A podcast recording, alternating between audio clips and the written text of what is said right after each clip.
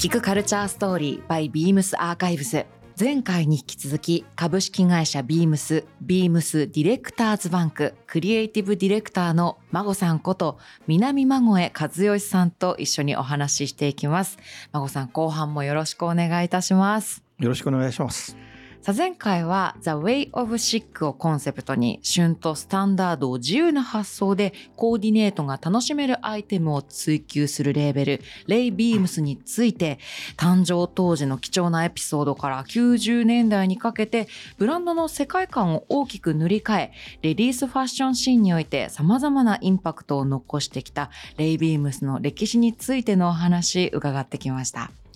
えー、孫さんとお話しする後半のエピソードでは大学で教授も務められる孫さんの視点から今 Z 世代から注目を集める Y2K ファッション90年代から2000年代までのファッショントレンドについてお話ししたいと思います。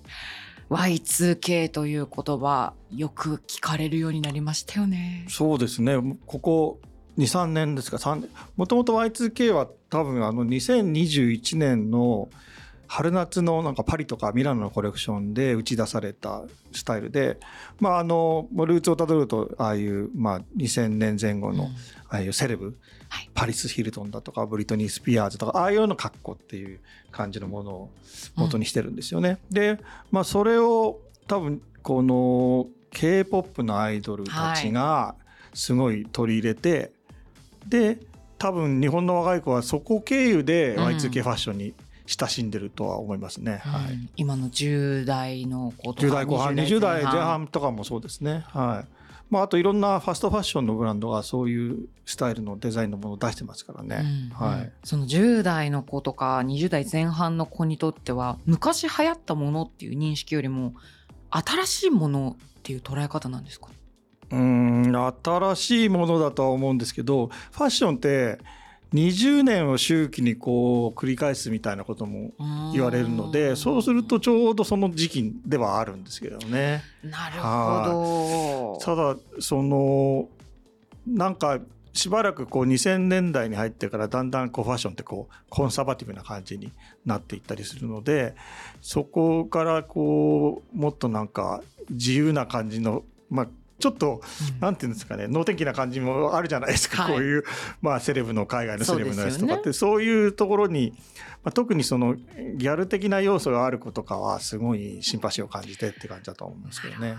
今20年の周期でファッションが巡っているっていうお話もありましたけど、はい、レイ・ビームスがブランド認知を確立してきた90年代から2000年代に至るまで流行したその Y2K ファッションが今 Z 世代に注目されているっていうのは何がそのような状況を生み出していると主に孫さん思いますか？うん前だとこういろんなファッションのこうサイクルって最初に盛り上がった当時のことを知ってるとかそこに価値にいた人が結構大人になっていろんなことでの決裁権っていうか決めることができてそれで打ち出してとか、はいはい、そういうのはあったりするんですけど今の時代だとまあ多分このファッションって SNS とかから触れてって感じなので、うん、やっぱりちょっとさっきも言ったんですけど時代の空気感みたいなものも今のその Z 世代の子たちと通ずるものがあったんじゃないですかね。うん、多分こう結構その90年代後半2000年ぐらいだと、うんうん、まあその単純にファッションだけじゃなくていろんなカルチャーも盛り上がってたしあのー、結構あの自由度が高いような感じの若い人にとってなんかある種のなんかなんかやりたいことがやれるとか何でもやろうと思えばみたいな感じの部分はあったんですよ。だから音楽だってもインディーズレーベルみたいな人が出てきたりとかもしてたし、はい、なんか自分たちでやれるっていうのがあったんですよね。90年代から2000年にかけて。で今もやっぱり SNS とかのおかげで、まあ、YouTube とかもそうですけど自分たちでこう表現できたり発信できたりするじゃないですか。場所ができました、ね、はい、はい、だからそういうところが通ずるっていうところでの共感みたいなのもあるかもしれないですね。あなるほど。本当に時代の流れでそういうふうにシンパシーをみんな若い子は感じてるんですかね。はい、だからこれその多分いわゆるその Y2K って言われてるものって k p o p から入ってくるようなものだと若干ギャルの文脈ですけど、はい、そうじゃなくてさっきもお話しましたけど裏腹が再注目されてて、はい、その日本のインディーズのその90年代ぐらいから出てきたブランドみたいなのもすごい注目されてるんですよ、うん、だからヒステリックグラマーの古着とかをそのロンドンの子たちがすごいなんか買いあさってるとかなんかまあ裏腹プラスその裏腹とは違うああいう藤原宏さん文脈じゃないような人たちのその当時の人気があったインディーズデザイナーも今注目を浴びてたりとかあと原宿にパッドマーケットって古着屋さんがあるんですけど、はい、それ245歳の子たち若い男の子たち5人でやってる古着屋さんでそこにいわゆる Y2K の古着っていうかその裏腹の古着もあるしさっき言ったようなインディーズの2000年前後の古着もあってそういうものをまあその20代の子とか10代の後半の子たちとかは買いに来たりもするししかも世界から来るんですよね。あのプロが来る。だからそこのお店ラフシモンズが来たりとかあとシュプリームのあのデザイナーのチームが来たりとかアクネスタジオのやつらが来たりとかっていうような感じで世界で注目を浴びてたりしてるんですけれども、うん、そういう意味ではその,、まあ、その2000年前後のものっていうのはいろんな国で世界的にみんな若い子が注目してるってことなんじゃないですかね。なんか今古着のお話を聞いた時にレコードみたいだなって思ったんですけどああそうですね。レコードもその CD よりもレコードの生産の方が多くなったみたいな話も聞きますよね。僕はもう配信とかサブスクでしか聞かないんですけど、あんまり。でもそのレコードとかレコードプレーヤーとかっていうものに新しい価値を見出してるっていう若い子たち多いですよね。そうですよね。で海外からこう日本にそのレコードを探しに来たりとかっていうのそうなんです。だからあれですよね、まあ、シティ・ポップ系もそうですよね。よね。ああいうナイトテンポミとかああいう海外の DJ の子たちがそれこそ竹内まりやのプラスティックラブとかをすごい大々的に取り上げたりとか、ああいうのもそういうとこにつながるんでしょうかね。はい、あの孫さんは今 Y2K ファッションが何でしょうリバイバルというか流行っててその前の一番最初に流行った時からご存知なわけじゃない？ご存知まあ一応そこに関わってましたからね。そうですよね。作り出したご本人というか、まあはい、そうなんですよ。関わってたのでまあ確かにね。だから感慨深いものがありますよ。そうですよね。そう。なんか今の若い子にさっきのレイ・ビームスのファッションが若い子にね Z 世代の子が見てなんか刺さってに刺さってるみたいな現象と同じようにその自分がそのちょうど現役で関わってた頃のものが特にあのその僕の場合はウィメンズやってたんですけど、はい、その男子の学生とかがすごいいろんなこと聞きに来るんですよ。はあ、まあそれもメンズの裏原のこともそうだしもっとそのレディースのファッションウィメンズのファッションのこととかも聞いたりとか興味あるみたいでっていう感じでなんでちょっとその時代にすごく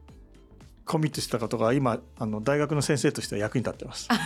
そうですね。実際にその時代を経験されたっていうのはすごく学生からしても貴重なお話ですもんね。うん、そう90年代初頭から2000年代初頭までの間レイ・ビームスでその孫さんバイヤーをされていたわけですけどもその当時の東京のファッションはどのように感じてらっしゃいましたか？うんなんか自分がまず変えてやろうと思ってたんですよ。そのストリートウェアみたいなものを女性に女の子たちに根付かせようと思ったから、はい、なのでその実はいろんなファッションが同時に盛り上がってたんですけど僕は僕の担当のジャンルしかっていう感じでってあまり他のあれが分かってなくて、いわゆる僕の場合は当時はそのガーリームーブメントって言ったんですけどね。さっき言った X ガールとかミルクフェッドとか、その後に続く日本の若い子たちとかそういうその、まあ、ストリートウェアみたいなところのシーンはよくわかるんですけど、うんうん、なんかあの頃そういうシーンって単純に服だけじゃなくてカルチャーと結びついてたんですよ。だから、まあ映画だったりとか音楽だったりとか、はいはいはい、だからそのミルフェードのソフィア・コッポラ後に映画監督になっちゃいますし、はい、ということでなんか結構カルチャー系ファッションだったんですよね。ストリートウェアとは言いつつ、はい、でガーリームーブメントそのいろんなまあいろんなジャンルの若手の女の子が写真を撮る子とかうん。絵を描く子とかも出てきたしっていうようなシーンだったんで単純にファッションでみんなが同じ格好するっていうことじゃなくてあこういうファッションの子たちってこういうお店に行ってこういう映画見てうんでこういう音楽聴いてみたいなことがうんうん手に取るように分かるような感じの、まあ、シーンでしたね当時の。なんかちょっとファッションとライフスタイルが結びまあついてるよう結構結なしかもそのライフスタイルっていうのがどっちかというとまあカルチャー寄りな感じっていうか、んんん。映画とかなそうですね。音楽とか。はなるほど。ね今日はあの孫さんがその大学の授業で使われてる資料とかも実際にお持ちいただいたということで年表とか見ても非常に興味深くて。い、はいまあ、これの場合はそのギャルの、ね まあ、年代史みたいな感じになってるんですけどねただ僕はそのガールズの方にいたのでギャルのことをそんなには詳しくはないんですけどでも確かに「サニー」って韓国の映画あるじゃないですか。はい。あれの日本版は大根仁さんが撮ったやつえは、えええありましたね。90年代のギャルをあの主人公にしてましたね確かに。あのうんまあ、大体ギャルっていう自体が、まあ、1978年の「ギャルズ・ライフ」っていう雑誌ぐらいからギャルって言葉が使われるようになったっぽいんですよ。はい僕もそのギャルズ・ライフはなんか結構問題になった雑誌だなみたいな国会で取り上げられたなみたいな際どい内容とかはい、あのなんかそういうなんなんていうんですか女性的なものを取り上げたりとかだっていう記憶しかないんですけどでまあそこから多分その、まあ、僕が講義で大学の講義で話すとやっぱそのアメリカの西海岸のテイストそのサーファーガールとか LA ええのああいうものを掲げる女性が、まあ、サーフィンとか80年代流行ったのではい。そこら辺ぐらいからその、まあ、今につながるようなギャルのあの元ができたんじゃないですかね。へはいはギャルってギャルズっていう言葉がこの資料のギャルの変遷という資料にもありますけど1978年っい。て78年の時代かなり前ですよね。その頃はあんまりファッションにも興味なかったし あのあそんなものがあって話題になってんだなっていうのは知ってますけどね。でそこから今おっしゃっていただいた西海岸ガールズそうなんですよそれはなんかその例えば当時の女子大生とか80年代そうですねあのサーファーガール的な人結構いたんですよ。こう焼けた肌で焼けた肌でレイヤードっていうのかな髪の毛もこうはい。パラッとしててみたいなのがあって、でそこら辺はその、まあ、うん。ギャルなんでしょうね。はい、ちょっと活発な印象っていう感じだったんですけどそういうのもあって。日本うーんなんか若干チャラチャラしてた。みたいな感じかな、うんうん。あの僕なんか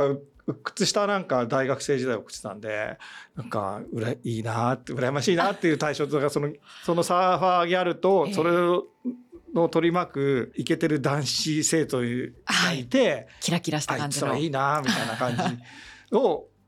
まあ、思ってましたね。はい。なるほど、うんうん。でそれがさらに進化して95年にコギャル、そうですね。だからそういうのがだんだんだんだんもっとこううん。若年化していくんでしょうね。なるほど若年化とヤンキー化するんですよ。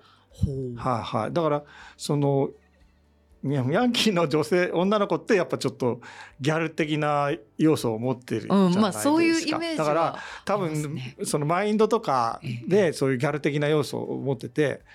それでこう結びついちゃったんでしょうね。で独自にそれがさらに進化していったっていう感じがそのそれこそコギャルの誕生だと思うんですよね。すごいこう黒く肌をはいはい、もう最終的にはガングロみたいなのが出てくるから、それってなんかもうどんどんどんどん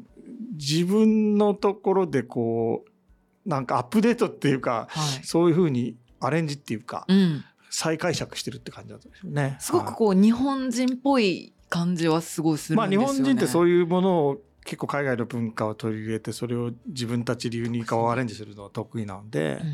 そういうもので、まあ、だんだんだんだんこうそれがこうデフォルメされていくっていう感じじゃないですかね。だってやっぱりそのルーズソックスとかああいうのにしてもなんか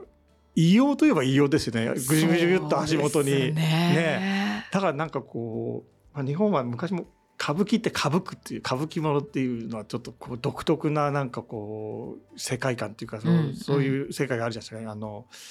こうギラギラしたっていうか、はい。そういうのに近いような感じになるんでしょうね。は私は91年生まれなんですけども幼いながらにその、まあ、ルーズソックスとかちょっとこう肌を焼いているとか何がいいのかわからないけどなんかかっこいいっていうそのエネルギーが全体的にあったような時代かなっていう。い、そうですね。なんかうん多分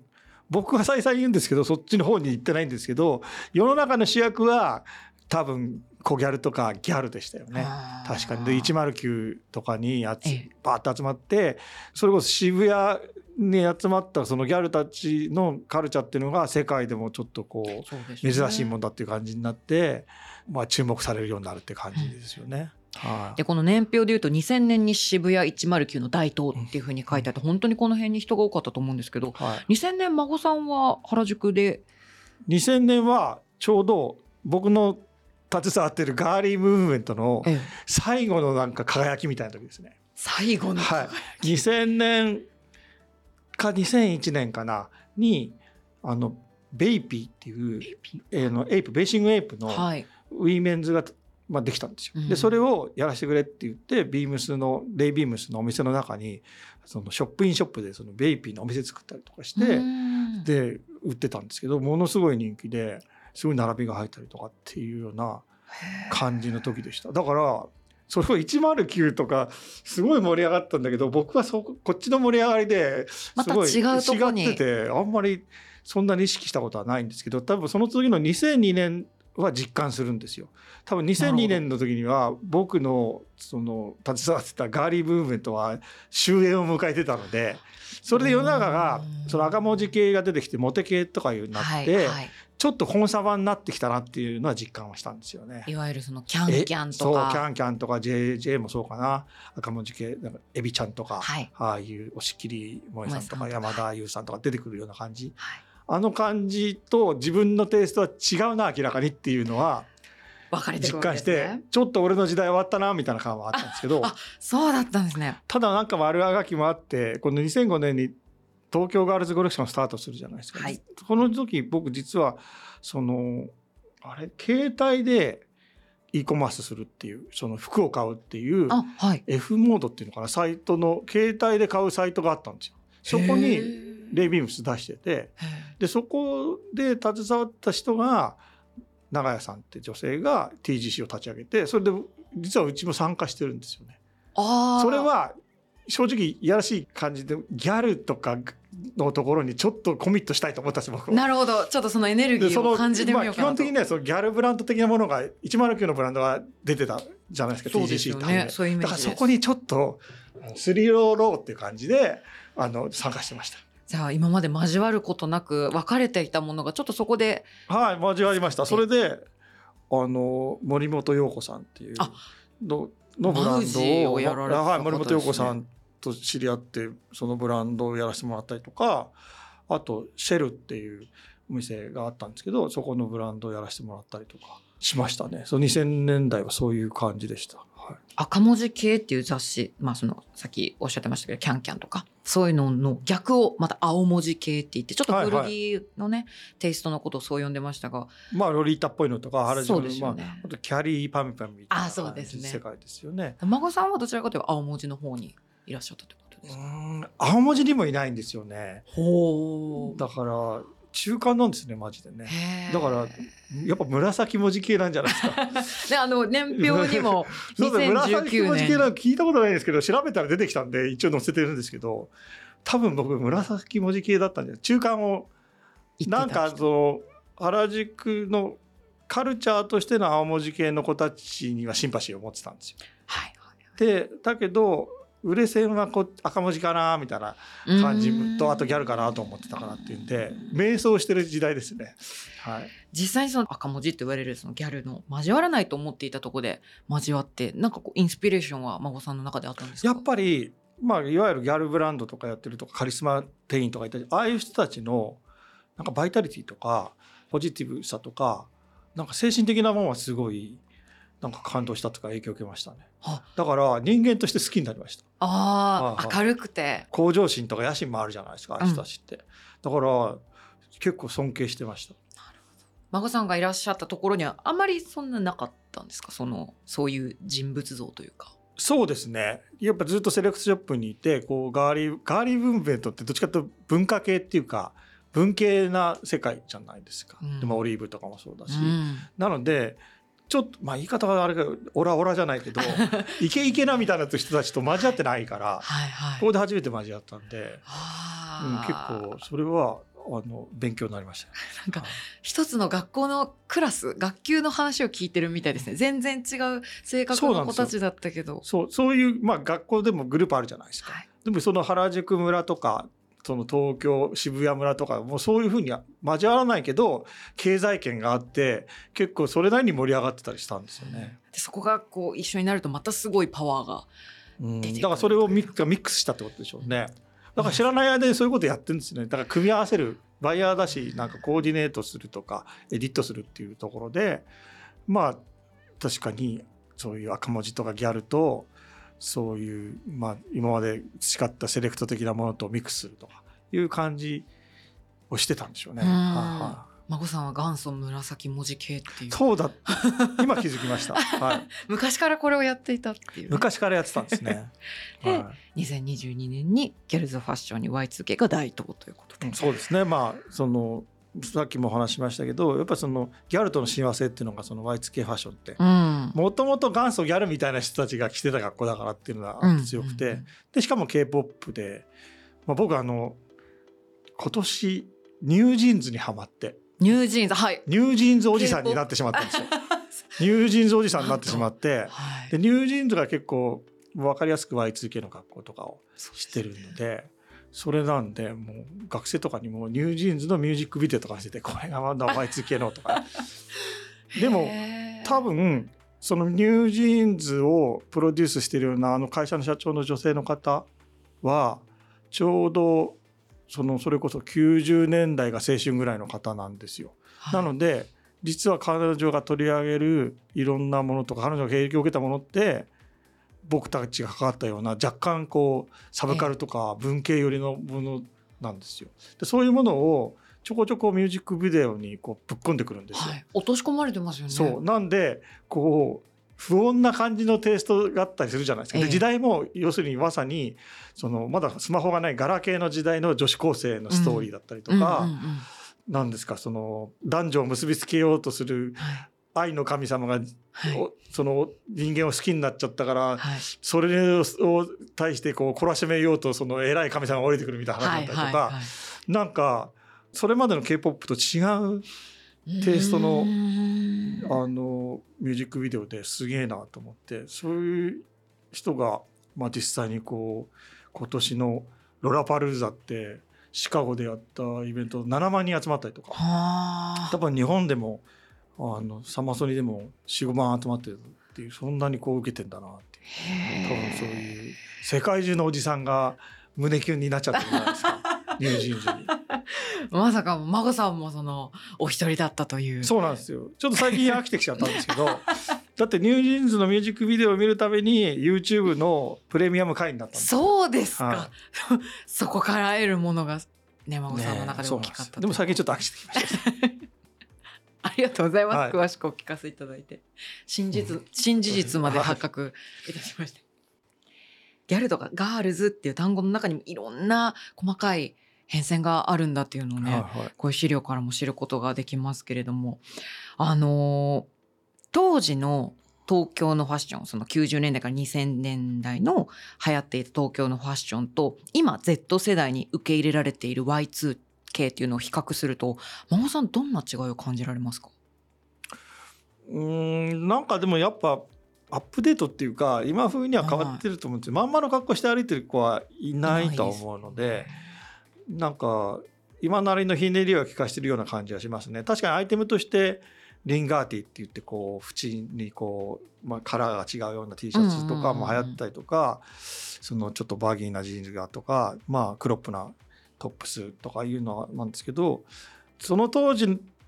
のまんまみたいなコスプレみたいな格好じゃなくてやっぱりその20年代2022年なんだなっていうような感じのスタイルになってる気がしますね今今の若い子たちの格好は。アップデートっていうのは例えばその使ってる生地だとかうんとその素材は正直その例えばファストファッションとかで買ってたりするから、どこまでいいかどうかっていうのは分からないんですけど、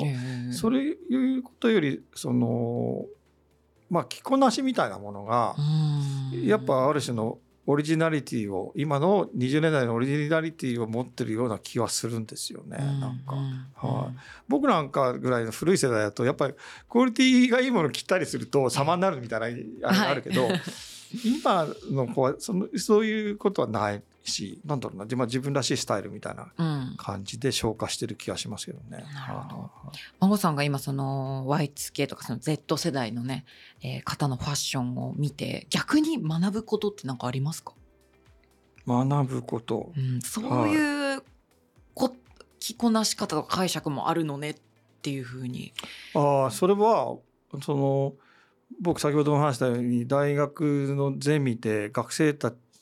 にイベントを企画させるっていう授業をやっててそれがファッションのイベントなんですね。はい。その学生たちがそのブランドからこう服を借りて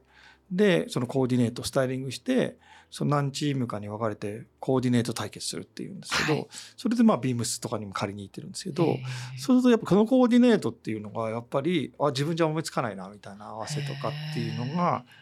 出てきますよね。だからこう具体的に言うとどうだろうな。うんうんすごいこうなんていうんですかねヘアリーっていうかこうモヘアみたいなふわふわっとしたニットクロップのニットにうん。タータンチェックのスカートとか、はい。まあ、ちょっとその僕が90年代でやってた時そういうアイテムはなかったから、はい。あこれも Y2K なんだねみたいな感じああ、なるほど。とかですね。でまあ多分足元にドクター・マーチンとかはいはいはい。とか、まあ、そういうのが今時の感じなのかなと思いましたね。うん、なんか私個人の視点にはなりますけど今のこうレイビームスを見て可愛いものと強いものっていうちょっと真逆の方向性にあるものが一つのコーディネートになっていてそれがすごいその融合がすごいなと昔で言ったら甘辛っていうやつですよね。甘辛ミックスっていうんでしょうか？まあまあ。確かにでもこう相反するものをミックスするっていうのはその2000年以降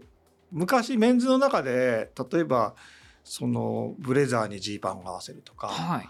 なんかそういうのとかマウンテンパーカーをスーツの上に着るとかそういうのはあったんですけどうんそのウィーメンズレディースの中ではそれあんまりなかったかもしれないですね。だから2000年以降かもしれないですね。はい。甘辛っていう言葉もね甘辛いつから来たか分かんないですけどなんか多分そういうふうなこうテイストが違うものをうまくこうミックスするミクスチャーみたいなものっていうのは確かにあの最近のこの2000年以降とか2020年代とかの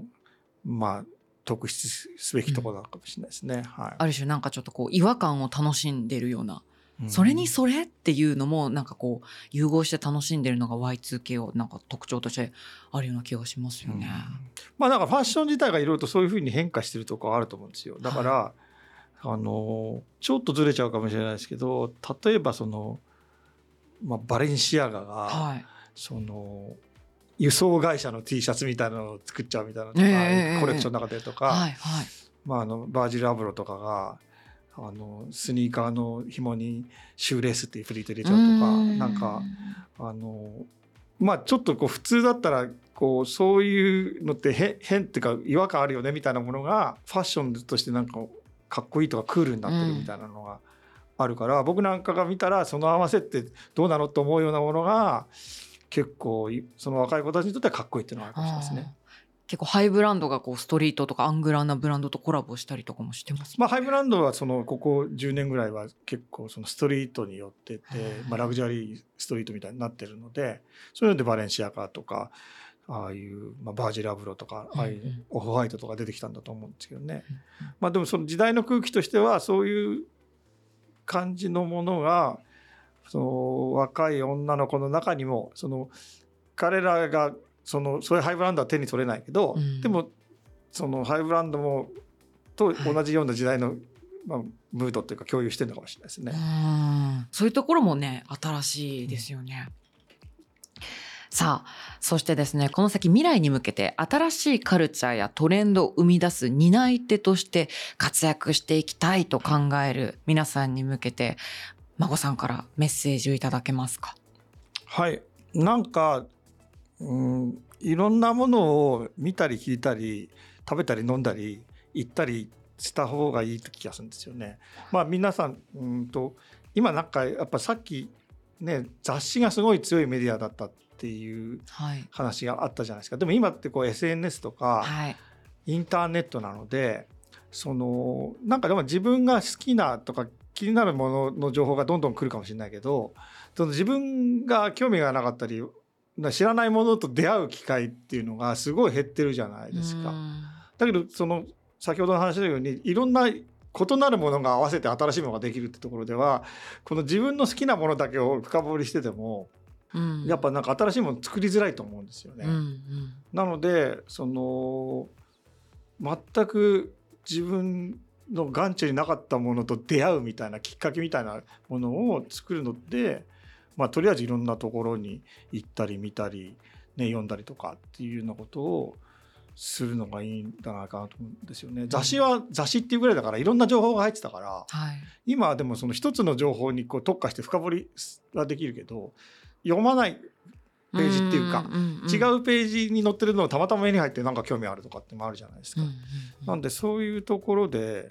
結構その、まあ、街に本屋さんがだんだんなくなってるってあるじゃないですか、はい、阿佐ヶ谷も僕阿佐ヶ谷に住んでるんですけど本屋さんなくなっちゃうんですよ今度。でもこの間久々に行ったら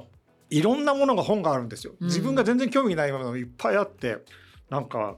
それこそ南米の文学書とかあったりとかそんなもん読まないんだけど手に取って、でもなんかあこういうふうにいろんなものがいろんな価値観が、ね、自分の違う価値観でもどんなこの集積されたところがあるんだっていう。そこでなんかもしかしたらふと手に取ったものが自分のなんかもうすごい影響を与えるものになるかもしれないみたいなことのチャンスっていうのを、うん結構逃すことが多いんじゃないかなと思うんで今の時代ってなるほどそこのところになんかアンテナ張らっていうかどんどんどんどん自分が知らない世界を探して飛び込んでいってもらいたいなと思いますね。今は結構情報が本当にたくさんあるので、うん、みんなこうその情報をつかみに行くっていうよりはこう捨てていくような感じの時代ですもんね。うんなかなかちょっと本屋に行っていろいろ見てみたりっていうのもしてないちょっとご無沙汰な方も多そうですよね。そう僕もご無沙汰だったんですけどね。なんかだ閉まっちゃうって聞いて行っちゃったっていうみたいな感じで。あとはもう一つその本屋さんでいいのはまあいろんな本があるんだけどその本のお店店主さんのエディットが入ってるわけじゃないですか編集が。はい。でそこも多分なるほど。あこういうものを揃えてこういうふうに見せてんだねみたいなのが勉強になるなと思って逆にまあバイヤーとかだとお店を構成するってことで品揃えってところではなんかまあそういうエディットっていう作業になると思うんでまあエディトリアルされたものを本でも雑誌でもお店でもいいんですけど、うん、まあ高度になねセンスでエディトリアルされたものをたくさん見るっていうのはいいかもしれないですね。それは本当になんかバイヤーを経験された孫さんだからこそのお言葉のような気がします。その本屋さんのねなんかこう雰囲気とかもその店主さんの こういうふうなおすすめとかそういうのがしっかり現れるということですよね。それまあレコード屋さんでもいいんですよね。ええ、だからやはりこう何でも指先でいろいろ見られる時代ですけど足で行って肌で感じるっていうのがまあ年寄りがよく言うたわごとだとは思うんですけどね。いやいやいやいや孫さんご自身が海外でもねそのフライヤーをこう集められてっていうお話があったからこそのなんか言葉で改めてちょっとその肌で感じに行くっていうのもいいかもしれないですね。さあ、ということで、まこさんとお届けしてきました、聞くカルチャーストーリー by Beams アーカイブス。後半もエンディングのお時間となりましたが、え次回はですね、金田英二さんをゲストに、セレクトショップの始まりについてお話をお伺いしたいと思いますが、まこさんは金田さんからどんなお話を聞きたいですか？あのビームスのことは聞きたくないんですけど あの金田ってあの YMO の高橋幸宏さんがやってたブリックスっていう洋服屋さんで働いてたんですよビームスに入る前。なんでブリックスのことが聞きたいです、はい、なんでこれブリックスストーリーみたいなのやっていただければ。はい。ママさんからのリクエストです、はい、貴重な話をね、はい、はい、ちょっと引き出したいと思いますさあ、ということで、前回と今回にわたってお招きしたのは、株式会社ビームス、ビームスディレクターズバンク、クリエイティブディレクターの孫さんこと、南孫江和義さんでした。キクカルチャーストーリー by Beams アーカイブス。次回のエピソードもお楽しみに。ということで今回は孫さんありがとうございました。ありがとうございました。